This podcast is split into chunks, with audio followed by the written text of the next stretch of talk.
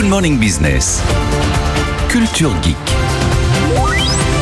Anthony, c'était donc votre salon à vous la semaine dernière. Je vous invite à aller revoir toutes les chroniques d'Anthony en replay ou en podcast si vous voulez rire aussi un petit peu parce que c'était parfois sympathique de Ouais. vous faire masser par un, Ah, un robot génial. qui n'a qu'un moignon. C'était vraiment, oui, je vous invite à aller regarder quand même, ça. hein, figurez-vous. hein. Parce que- Absolument. Parce que j'ai appris qu'on n'a pas forcément besoin des doigts pour masser, qu'en fait avec la paume de la main ça fonctionne bien aussi. Eh ben tout à fait. Bah, allez voir ça sur euh, bfmbusiness.com. Notamment dans la santé, il y avait énormément de choses. Ah ouais, la, la Health Tech, clairement, c'était une des stars du salon. Je vous ai sélectionné trois innovations, on en avait vraiment, vraiment plein, mais qui potentiellement, je trouve, sont révolutionnaires. La première, c'est une imprimante à médicaments. C'est-à-dire un appareil qui permet de fabriquer des médicaments à la demande et sur mesure en fonction des besoins spécifiques de chaque patient. C'est-à-dire que je vais pas avoir des gélules en 20 ou en 40 mg. Non, on va me fabriquer mon médicament pour ma posologie particulière. C'est une grosse machine. On met dedans des euh, cartouches en métal dans laquelle se trouvent les ingrédients nécessaires pour chaque médicament, poudre, excipient. C'est un peu la machine d'espresso du médicament, si vous voulez. Et quelques minutes plus tard, eh bien, vous avez ces médicaments qui sortent. On peut en fabriquer 100 par heure avec cette machine qu'on pourrait installer dans les pharmacies ou dans les hôpitaux. On peut couvrir 80% des besoins de médicaments existants et les avantages sont multiples. Le premier, c'est bah, qu'on peut faire de la personnalisation. hein. La médecine personnalisée, c'est l'une des grandes tendances en ce moment. Deuxième chose, on va pouvoir lutter contre les pénuries. Ça arrive tout le temps. On arrive chez le pharmacien. Ah bah non, j'ai pas tel médicament. Allez voir dans la pharmacie à côté. Peut-être qu'il ne l'aura pas non plus. Là, on pourra fabriquer les médicaments sur mesure et à la demande, en fait, quand on en a besoin.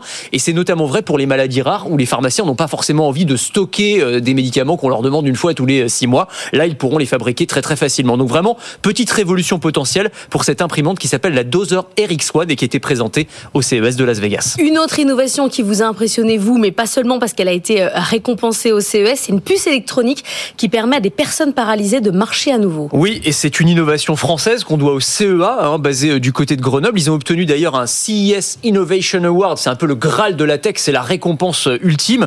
Et donc, en gros, c'est un implant électronique qui peut permettre à une personne paralysée eh bien de retrouver l'usage de ses jambes. C'est extraordinaire. Enfin c'est vertigineux même comme innovation. Donc c'est un une puce en fait qui va analyser les signaux électriques envoyés par le cerveau qui va comprendre en fait l'intention de mouvement. Il va comprendre que j'ai envie de bouger la jambe droite la jambe gauche. Cette information elle va être envoyée à un neurostimulateur. On appelle ça en fait c'est un petit appareil avec des électrodes basées au niveau de, de la moelle épinière qui est lésée normalement. Il n'y a plus de connexion entre le cerveau et la moelle épinière chez la personne euh, handicapée sauf que là la lésion la, la- la- la transmission va se faire il y a une sorte de pont numérique qui va se créer et la personne eh bien va Attendez, pouvoir il y, a des- il y a des personnes équipées Ouais. là-dessus où on en est au niveau de la, de la non, recherche. non, il y a des personnes équipées, ça a fonctionné. Alors sur, euh, il y a au moins un patient en tout cas sur lequel Vous ça savez a à quel point ça fonctionné. donne de l'espoir. Ouais, vous avez raison. Non, mais il faut le dire. Il faut pas donner des faux espoirs aux gens. Ça va prendre du temps. On est vraiment au tout début de la recherche.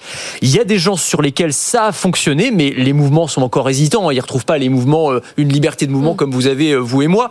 Mais c'est quand même extraordinaire de se dire que des personnes paralysées peuvent marcher à nouveau. Et évidemment, ça a tapé dans l'œil de- des, jurys du CES cette innovation française, donc qui s'appelle WeMagine.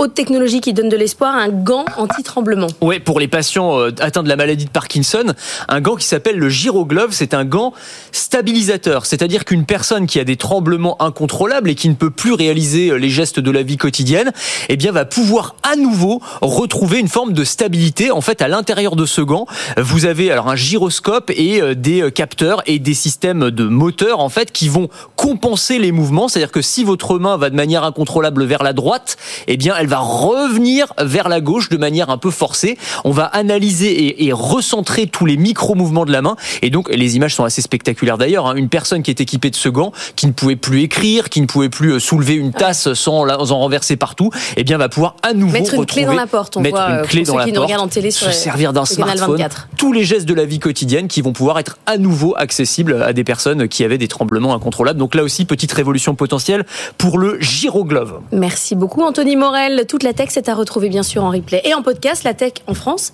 et à Vegas. Et si vous aimez la tech et l'innovation, je vous propose de me retrouver dans Le meilleur reste à venir. C'est le podcast qui veut vous donner envie de vivre en 2050, à retrouver sur le site de BFM Business et sur toutes les plateformes.